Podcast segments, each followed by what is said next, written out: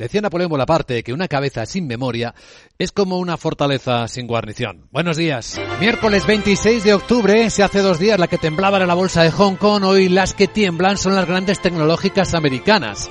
Porque esta noche en el mercado fuera de hora, las caídas de Microsoft o de Alphabet Google superan el 6% tras mostrar unos resultados que han decepcionado, que han mostrado una desaceleración mayor de lo previsto y hacen preguntarse a todo el mundo con qué velocidad se va a producir este parón que se observa en las gigantes eh, de digitales con caída ya de los anunciantes en YouTube por tomar alguna referencia o hasta freno en el crecimiento de la nube de Microsoft y con SK Hynix por el lado asiático advirtiendo en sus cuentas que ve un deterioro sin precedentes en la caída de demanda de chips.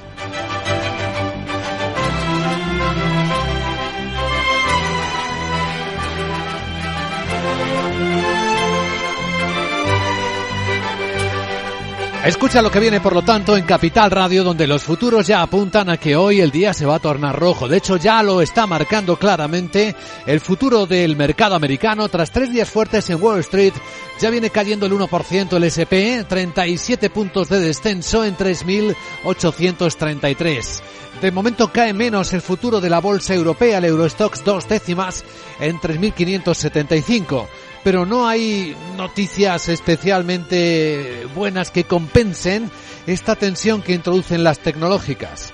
Más aún, tenemos en el Banco del Japón otro plan de intervención comprando bonos, intentando detener la caída de su deuda pública y por ende de su moneda, del yen que hoy está un poco menos eh, frágil que ayer, pero sigue estando muy débil. 148 yenes por dólar. ¿Recuerdan que se pasó de 150? Bueno, pues ahí está.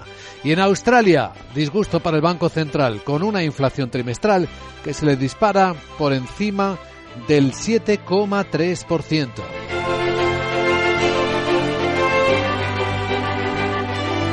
Así que la escena se deteriora, esa es la palabra que más se utiliza, desaceleración, deterioro, en la presentación de resultados. En el lado macroeconómico lo estamos observando también. El Gobierno de España hoy empieza el debate parlamentario de los presupuestos, sigue manteniendo un objetivo de crecimiento de la economía, cuando la Autoridad Fiscal Independiente de la IREF en su último informe dejó claro que ya en este trimestre en el que estamos hay contracción, como decía la directora de su división de análisis económico, Esther Gordo. Habíamos empezado con un, con un cuarto trimestre que, que se situaría en torno al menos 0,2, menos 0,3. ¿Cuál es el problema? Que estamos viendo que el deterioro de Europa está siendo muy intenso. En toda Europa. Y ahí está el reto al que se enfrenta cada gobierno, incluido el británico, con Rishi Sunak ya a las riendas, eh, a los mandos y con el mensaje que intenta transmitir nada más empezar. El gobierno que yo lidero, decía hace unas horas, no va a dejar a la próxima generación, a vuestros hijos y nietos, una deuda insostenible que tenemos que pagar nosotros mismos.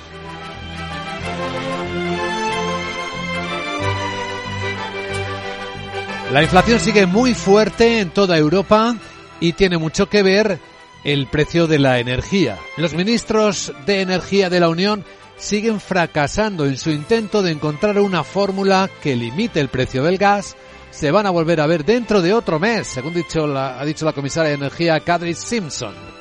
Um, que se han dado un plazo, uh, eh, que han dado en un plazo muy breve respuestas a las preguntas. Ahora depende de que los Estados miembros encuentren una solución, especialmente cómo abordar bien los flujos a terceros países y cómo abordar los principios de reparto de costes. Uh, en España de momento no hay mucha eh, preocupación. Decía anoche aquí en Capital Radio el CEO de Nagas, Arturo Gonzalo, en el balance. Y estamos viendo cómo España enfrenta esta dramática situación en Europa desde una posición de mayor fortaleza porque tenemos una robusta infraestructura de gas, que es lo que ahora echan en falta pues algunos de nuestros vecinos. En nuestro tiempo de análisis eh, vamos a hablar de los bancos. El Santander ya ha publicado sus cuentas con un impresionante aumento del beneficio atribuido del 25% en los nueve meses que llevamos de año. Gana un 7.316 millones de euros con crecimiento de sus activos del 15% y de todos sus márgenes por encima de los dos dígitos. Pues hoy nuestro invitado capital, a las 8 y 10, 7 y 10 en Canarias, estará aquí con nosotros, es Juan Carlos Sureta, el presidente de Renta 4 Banco. Nos hablará de cómo están las cosas, de cómo están en particular. Ha publicado cuentas eh, su banco, líder en la inversión, y por lo tanto también veremos cómo está afectando unos mercados de lo más movidos. Y tras él entraremos en la gran tertulia de la economía, hoy con Manuel Romera, que dirige el sector financiero del Instituto de Empresa, con José Ignacio Gutiérrez, que es el vicesecretario general de la Confederación de Cuadros y Profesionales, y con el director del Departamento Mercantil de Roca Unión, socio director de la Oficina de Madrid, Carlos Blanco. Capital, la Bolsa y la Vida, con Luis Vicente Muñoz. Bueno, en las pantallas de CMC Markets vemos cómo la sesión de bolsas de este miércoles viene suavemente a la baja, pero suavemente todavía, a pesar de que la caída en el futuro americano es mayor por el peso de los recortes en alfabeto en Microsoft que comentaremos enseguida. Ahora mismo vemos el futuro del Eurostox eh, bajando dos décimas en 3.574. El americano, el SP, nueve décimas, 3.834. Del lado europeo, protagonista seguro, el Santander, tras las cuentas que acaba de publicar Laura Blanco. Buenos días. Buenos días. ¿Qué tal han sido? Esquiva la recesión y no hay síntomas de debilidad, no hay subida de la morosidad, no se observan eh, dotaciones extraordinarias por si acaso el entorno se deteriora. Fíjate, Luis Vicente, nueve primeros meses del año, el Santander gana 7.316 millones de euros en el mundo. Es el beneficio atribuido, es un 25% más que hace un año. Nos vamos al tercer trimestre, donde ya Estados Unidos estaba en recesión. Pues aquí que encontramos un incremento global del beneficio del Santander en el tercer trimestre del 11%. Cierto es que aunque el negocio en México va bien, el negocio en Reino Unido, a pesar de que está en un momento delicado, va bien, y en España en el tercer trimestre también, porque en el tercer trimestre mejora su resultado un 15%, en Estados Unidos es donde el banco, la entidad, sí que registra caída de beneficios tanto en el tercer trimestre como en los nueve primeros meses del año. Pero echemos un vistazo a variables como el C1 Fully Load, 12%, 12,1%, el ROTE, está en el 13,6%. El margen de intereses en los nueve primeros meses del año crece un 15%. Las comisiones crecen a un ritmo del 14%. Y esa mora que te citaba, bueno, apenas crece tres décimas. De manera global, nada extraordinario, está en el 3,08% e incluso se observa una bajada de la morosidad en España en los niveles a cierre de septiembre respecto a los niveles de junio. Estamos en recesión en Estados Unidos, a las puertas de una recesión en Europa quizás también, lo dice la IREF, a las puertas de una recesión en España, pero el segundo mayor banco de la eurozona muestra unas cuentas en las que no hay dudas. Comparemos con el Deutsche Bank que acaba de publicar también Sandra Torrecillas. Buenos días. Buenos días. Eh, tenemos aquí el beneficio neto del tercer trimestre y si ese porcentaje nos parecía elevado, mira este, 475% de avance.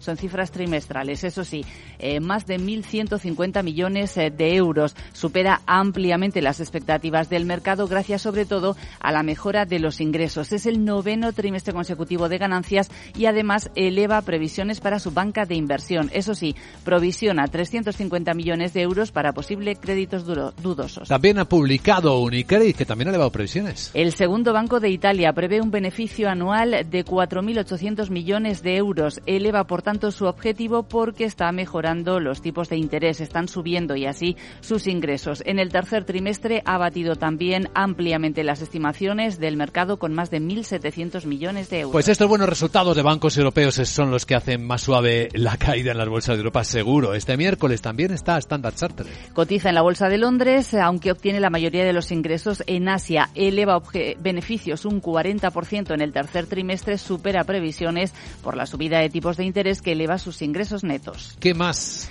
Pues tenemos varios protagonistas más. Mercedes-Benz acaba de elevar objetivos de rentabilidad sobre ventas para su división de coches. El beneficio neto en el tercer trimestre ha superado los 5.200 200 millones de euros. Norwegian Air eleva beneficio trimestral y reduce su capacidad para este invierno. Y la francesa Dassault eleva previsiones después de unas buenas cifras del tercer trimestre. Pero también hay advertencias.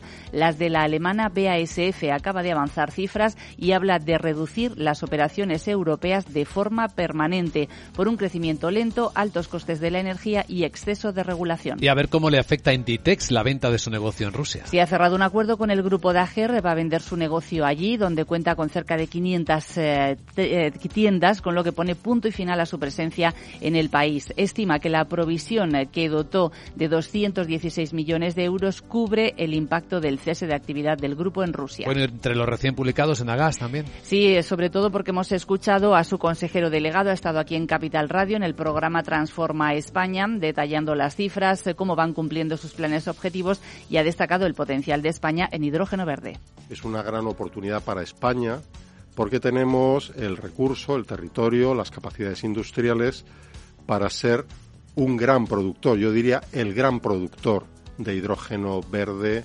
renovable, competitivo en Europa. Y ahora vamos a ver cómo quedó Wall Street, tercera fuerte subida, pero ya la noche es muy negativa por las caídas que superan el 6% de Alphabet y Microsoft.